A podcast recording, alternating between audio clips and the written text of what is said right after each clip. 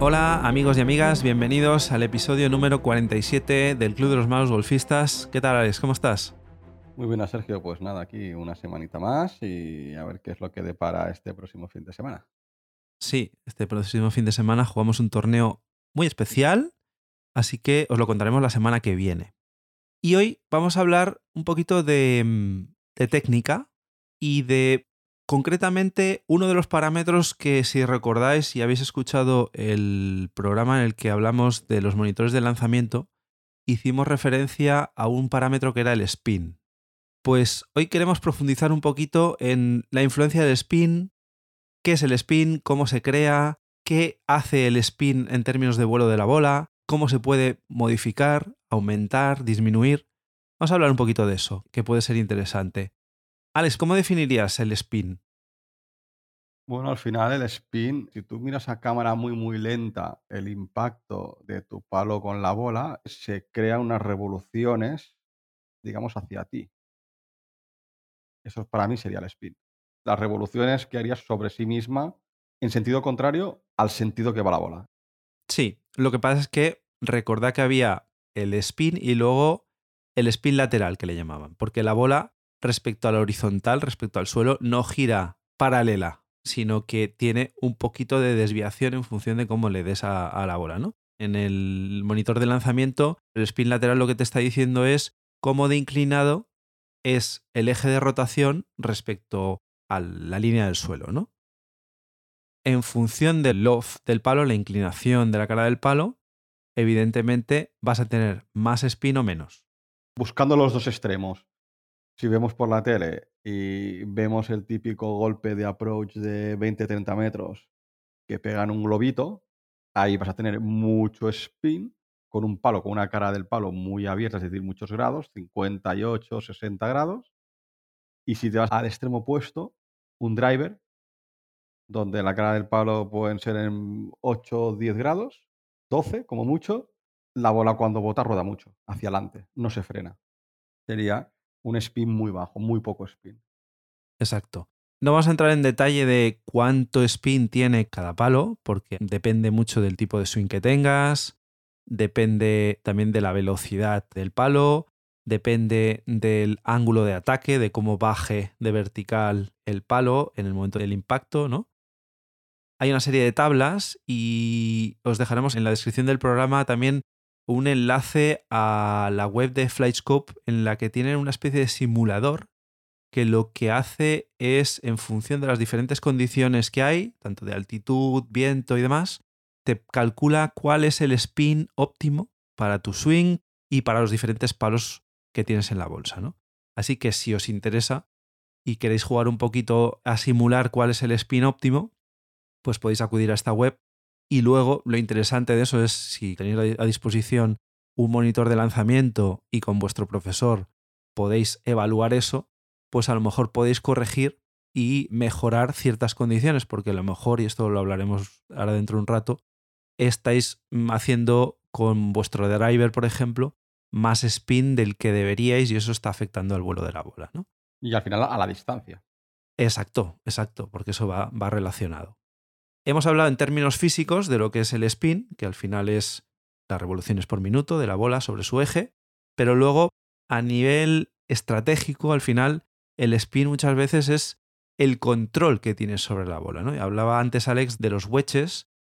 Veis en la tele y los que tengáis más nivel, cuando tengáis un wedge en la mano, lo que intentáis es frenar la bola lo más cerca posible del hoyo, ¿no? Y eso al final es un control que tienes gracias al spin, ¿no? Obviamente hay situaciones en las que necesitas ese control, como por ejemplo el juego corto, lo que hablábamos, y luego hay situaciones en el campo, como por ejemplo eh, la salida del tee, que tú lo que quieres, ahí no quieres control, ahí quieres hacer cuanta más distancia posible, mejor, ¿no? Entonces, pues obviamente ahí querrás, con un driver, con una madera, con un híbrido, tener menos spin que el que desearías cuando estás más cerca de green, ¿no? Cuando hablamos de la cantidad de revoluciones por minuto o la cantidad de spin que tienes y que tú ves en un monitor de lanzamiento, ese cálculo lo hace el monitor de lanzamiento en el momento del impacto. El spin no es constante. El spin se va degradando a medida que pasa el tiempo la bola en el aire. Es decir, no tiene el mismo spin al principio del vuelo una bola que al final. Digamos que las revoluciones descienden. Eso es. Hay un estudio de, un ingeniero que se llama Dave Tattleman, que lo podéis buscar en internet, que más o menos dice que se suele perder entre un 3,3 y un 4% del spin por segundo. ¿Eso qué quiere decir? Que cuanto más tiempo pasa la bola en el aire, menos spin tiene en el momento de, de impactar contra el suelo la bola. Con lo cual, cuando tú usas un wedge y luego coges un palo más largo, puede ser un hierro 7, un hierro 6, en el que la bola está más tiempo en el aire, pues evidentemente lo que hace es que en el momento en el que la pelota bota, tiene mucho más spin la bola que viene de un wedge que la bola de un hierro 7 o un hierro 6, ¿no? Y si luego eso lo sumas a la altura que coges, tú con un wedge pegas golpes mm, mucho más altos, que digamos que caen en picado, y con un driver o con una madera la bola no sube tanto, no coge tanta altura. Con lo cual, a la hora de botar con el suelo, por mucho spin que yo tenga, no lo voy a poder frenar. En cambio, si yo un wedge voy con un spin muy elevado y encima he pegado un golpe eh, que va a caer en picado, no solo voy a frenar la bola, sino que pasa lo que vemos por la tele, que la bola viene hacia mí. Una vez bota, va hacia atrás. Claro. Entonces, lo que decía ahora Alex, ¿no? Hay dos formas de parar la bola, con más spin o conseguir un mayor ángulo de descenso. Obviamente, los dos parámetros van relacionados, porque cuando le das más spin a la bola, esta se eleva mucho más rápido, pero hace menos distancia, sube más, pero el ángulo de aterrizaje también es mucho mayor. Claro, ¿cuál es el problema que hay? Que como estos parámetros están relacionados, para conseguir más spin necesitas tener más dynamic loft, que era el otro parámetro que habíamos hablado en el episodio que comentamos de los monitores de lanzamiento, que al final es la cantidad de loft en el momento del impacto, porque ya sabemos que cada palo tiene un loft determinado y fijo, pero que en función de cómo atacas, cómo haces ese ángulo de ataque, cómo tienes la posición de las manos respecto a la bola en el momento del impacto, pues puedes incrementar o decrementar este loft para conseguir más spin, ¿no? ¿Qué pasa? Que cuando tienes mucho loft, lo que haces es también transferir menos energía del palo a la bola, impactas con más fricción, con lo cual haces menos distancia y puedes no llegar al objetivo. Entonces ese es el compromiso por el que hay esa dicotomía entre distancia, cantidad de spin y que si te dejas un palo más largo para cubrir esa distancia porque con un wedge a lo mejor no llegas, luego te costará mucho más parar la bola en green, ¿no? Claro, a lo mejor ya a lo mejor te pasas, entras a lo mejor en estas distancias ya de juego de aproximación que llega al compromiso de ¿qué hago? Yo sinceramente para un handicap alto lo veo contigo, con tus estadísticas, lo veo con las mías y lo veo jugando siempre os diría, si por ejemplo con un pitch hacéis 40 metros y con un 9 hacéis 50, os diría que cogierais el 9, no el pitch, aunque con el pitch lleguéis. Porque con el pitch llegaréis en las mejores condiciones, pegando un gran golpe. Con lo cual, por mucho que hablemos aquí del spin y de decir, no, no, habría que coger un pitch para frenar más la bola, seguramente es lo que comenta Sergio, nos vamos a quedar cortos. Para la gente de handicaps altos como nosotros, nuestros golpes no son óptimos al 100%. Este compromiso yo lo aplicaría quizá para handicaps medios bajos, que ya saben controlar más, tienen golpes mucho más consistentes, pueden provocar en su swing generar más o menos spin. Para un handicap alto, quizá mm, el compromiso este entre distancia y spin para llegar o no llegar a green, mm, yo aquí priorizaría la llegada a green. No, no, está claro, está claro. Al final, obviamente, la capacidad técnica que tienes, en función del nivel que tienes, hará que te fijes más en este detalle o, menos, ¿no? Pero bueno, al menos que tengáis la idea, ¿no? De que la regla general es que cuanto menos spin tengas, más distancia harás, ¿no? Sí, sí, totalmente. Es lo que hablábamos, ¿no? Driver, poco spin, más distancia. Wedge, más spin, menos distancia. Claro, eso es. Sí que es verdad que no es una relación lineal, llega un punto en el que por más que bajes el spin no vas a ganar más distancia. Habían hecho un estudio de, hay una media, ¿no? Pero más o menos un jugador profesional con un hierro 7 hacen una media de, ángulo de lanzamiento de unos 18 grados a una velocidad de unas 130 millas por hora. Entonces, en el supuesto de que ese jugador consiguiera un spin de 10.000 revoluciones por minuto, que es muchísimo, para un hierro 7 es exagerado, haría una distancia de 166 yardas. Para que os hagáis una idea, en las mismas condiciones, es decir, con un ángulo de lanzamiento de 18 grados y a 130 millas por hora, bajando el spin a 3.000 revoluciones por minuto, prácticamente ganaría unas 40 yardas, porque la bola al final está girando menos sobre sí misma y consigue que haya más distancia. ¿no? Pero luego llega un punto que por más que bajes el spin, vas a seguir manteniendo esa distancia, ya, ya no consigues una mejora. ¿no? Este es el punto de ruptura y ese punto de ruptura es más alto cuanto más bajo sea el ángulo de lanzamiento. Al final lo que quiere decir esto es que si tu bola sube mucho, necesitas spins más bajos para hacer más distancia. Mientras que si tu bola, eh, tu swing, consigues que tu bola no suba demasiado, para tener una distancia óptima, necesitas que la bola se mantenga en el aire y eso lo consigues teniendo más spin, ¿no? Al final va relacionado, ¿no? Esos dos parámetros que comentabas de vuelo de bola y spin, al final es lo que te hace eh, ganar distancia o optimizar la distancia que vas a hacer con cada uno de los palos. Claro. Si nos ponemos en un caso de un jugador de bajo nivel, ¿no? Como puede ser en nuestro caso, en los que habitualmente la situación es que es un jugador con baja velocidad de swing y un spin bajo, para que consiga más distancia, podríamos hacer una de dos, o darle un driver que tenga más loft, porque al tener más loft vas a conseguir más spin y con lo cual vas a aumentar la distancia de vuelo, pero eso no es lo más óptimo porque a la larga no estás atacando el que a lo mejor estás teniendo un problema a nivel de swing, ¿no? De que la velocidad del swing no es suficiente.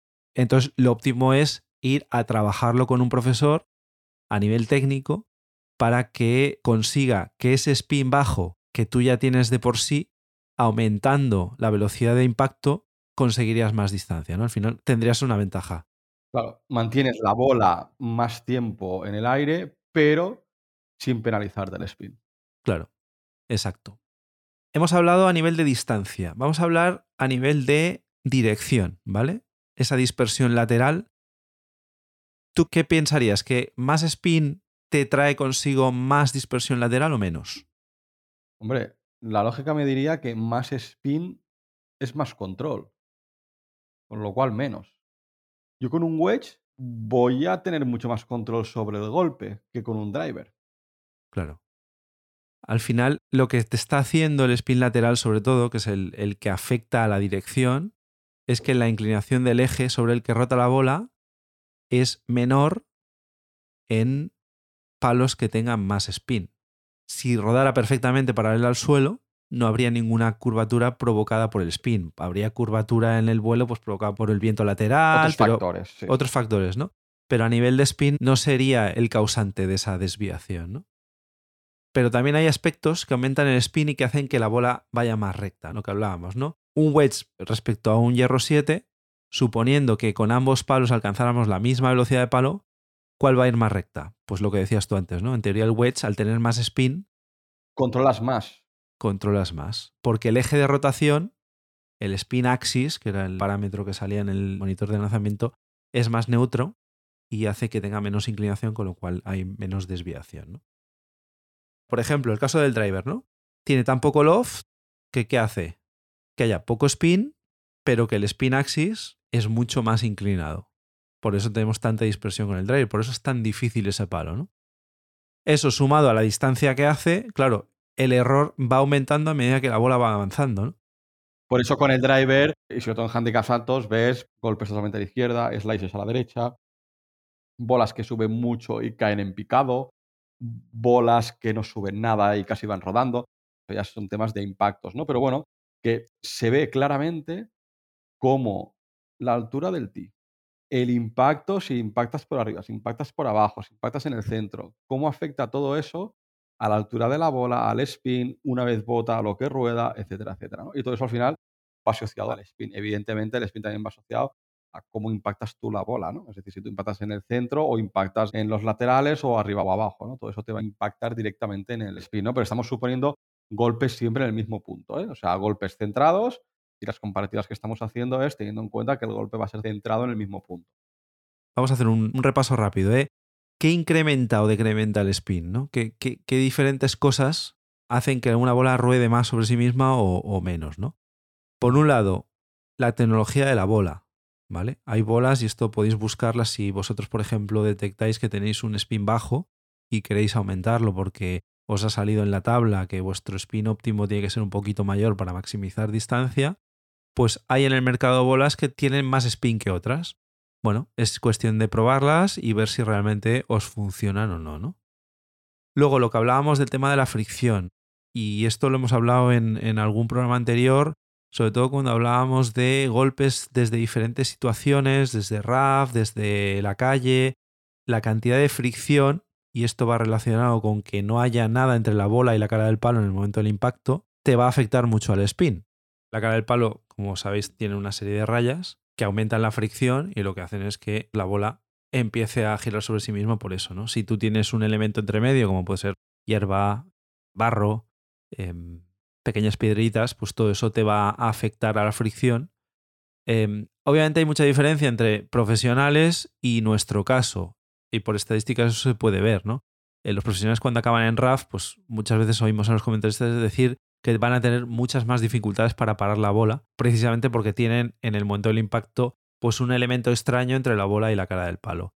En eh, jugadores con menor nivel, pues esto nos afecta relativamente menos. Sí que es verdad que a lo mejor tenemos un poquito menos de control, pero bueno, como tampoco tenemos el nivel para parar la bola cuando queremos y en el punto exacto que queremos, pues no lo notamos tanto, ¿no? Pero sí que es verdad que es importante saber que cuando vas a hacer un swing y el lay de la bola no es perfecto, no está en medio de la calle y vas a tener que pasar por algo de hierba o un poquito de arena antes de impactar a la bola, pues te va a afectar a, nivel de spin. Y luego ahí también se ve a nivel de spin, que hemos hablado, ¿no? Que el spin te, influye al final en la distancia que haces. Vemos la gran diferencia entre handicaps bajos y handicaps altos. Y es que en un handicap alto, los impactos limpios, aunque estés en calle, son muchos menos un handicap bajo. Normalmente, los handicaps altos ves chuletones de medio kilo, es decir, antes de darle a la bola ya le estás dando al suelo. Con lo cual levantas esa chuleta, con lo cual tu palo no ha ido directamente limpio contra la bola. Eso es.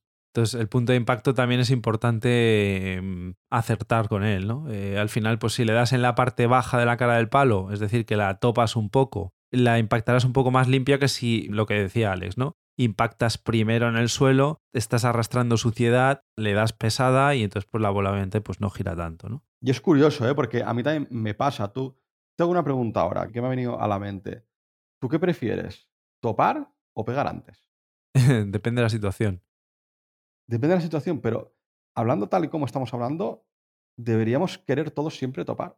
Y por ejemplo, en mi caso es lo contrario. ¿eh? Yo tengo miedo a topar bolas.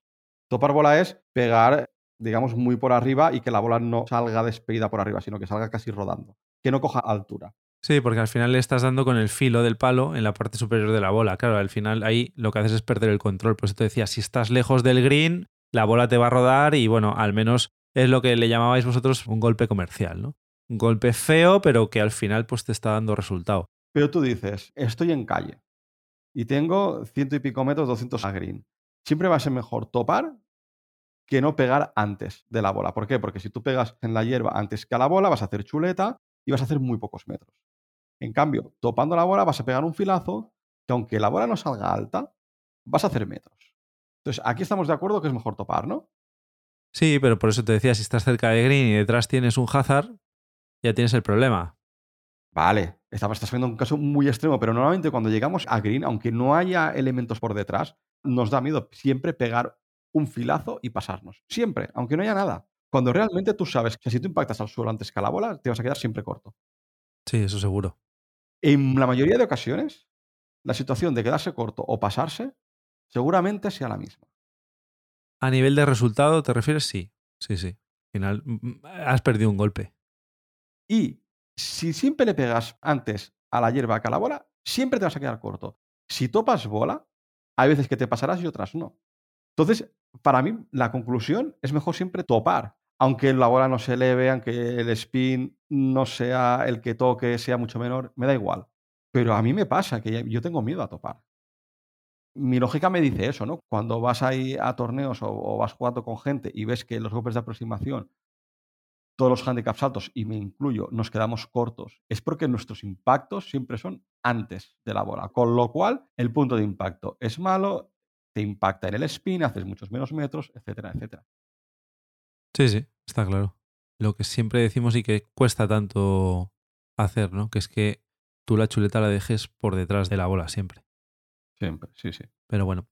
Luego, eh, hablando de punto de impacto, en el driver, por ejemplo, no vas a tener problemas de fricción en el sentido de tener suciedad, porque como la bola está en el tee, a no ser que le pegues muy mal, no estás tocando el suelo nunca. Pero sí que por el efecto del centro de gravedad del palo, que es diferente al de un hierro, porque el hierro, el centro de gravedad del palo está prácticamente en el punto de impacto, está muy cercano a, la superficie de la cara del palo, pero en un driver no. Hay lo que le llaman los americanos el gear effect y que podemos un día dedicar un programa a eso, hace que en función de dónde impactes te afecte más a nivel de spin o menos, ¿no? Cuanto más alto le pegas en la cara del palo, menos spin tienes, mientras que si le das por la parte de abajo respecto al punto central, tendrás más spin, ¿no? Esto es un efecto físico de los materiales que se utilizan para el driver y el impacto, ¿no? A nivel de torsión, digamos, del material en sí en el momento del impacto con la bola, ¿no? Importante también llevar siempre los palos limpios, que tener pues las estrías bien limpias para que el palo esté haciendo el trabajo que tiene que hacer, ¿no? Las estrías no están por diseño. No, exacto. Tienen su función, con lo cual yo soy el primero que debería limpiar más los palos, pero bueno, supongo que eso nos pasa a todos. Sí, sí. Y luego, por ejemplo, y esto es una curiosidad, Gary Player, por ejemplo, en el bunker, después de hacer el golpe, nunca limpiaba la superficie de la cara del palo porque esa arenilla que se le quedaba hacía que luego le provocara mayor fricción en los siguientes golpes, con lo cual conseguía más spin. ¿No le impactaba negativamente? No, no. Con lo cual esto al final es, obviamente, a modo de curiosidad, porque el nivel de control que tienen estos jugadores pues es, es espectacular, ¿no? Pero bueno, no deja de ser otro parámetro más que te está afectando al spin, ¿no? El aumentar esa, esa fricción. Luego, a nivel de condiciones climatológicas, el viento puede provocar que si tienes un spin muy alto, sea tu enemigo, porque al final lo que hace es que la bola sube mucho más, como hemos dicho, y más rápido, y en el momento que sube, pierdes mucho el control. Así que tener demasiado spin hace que en ciertas condiciones de viento, pues seguramente no nos interese tenerlo, ¿no? De hecho, es lo que te dicen, ¿no? Que incluso cuando tú estás en el tee de salida, en función de la altura en la que coloques el tee, te afecta también al vuelo de la bola. Claro. La altura. Es decir, cuanto más bajo pones el tee, menos altura coges, menos spin. Cuanto más alto, más altura, más spin. Entonces, es lo que te dicen, ¿no? Que cuando hay viento, que pongas el tee más bajo para que tu bola no coja tanta altura, porque con el viento a la que la bola coge altura es una lotería, no sabes para dónde va a ir. Porque tú sabes el viento que tienes a nivel de suelo. Pero tú no sabes el viento que tienes 150 metros para adelante y 20 metros para arriba. Sí. No sabes el viento que hay ahí, no sabes en qué dirección sopla ni qué velocidad tiene, porque va a ser seguramente diferente a las condiciones de viento cuando la bola esté arriba de todo que en el momento del impacto. Claro. Y luego, por ejemplo, esto lo habréis vivido todos, viento en contra fuerte, la bola empieza a subir muchísimo y de repente cae a plomo. Cae, cae sí, en picado. Pierdes un montón de metros, no es un golpe óptimo, ¿no? Bueno, hemos hecho así un poquito repaso ¿no? de, de uno de los parámetros que todos seguramente hemos oído hablar, a lo mejor no nos hemos parado a pensar en ello, y tenerlo en cuenta siempre es un beneficio porque al final es algo que puedes trabajar con un monitor de lanzamiento, cada vez en más campos de prácticas tenéis disponibilidad de poder alquilar durante un ratito, una hora, una sesión de Trackman, de Flightscope, si no tenéis uno propio.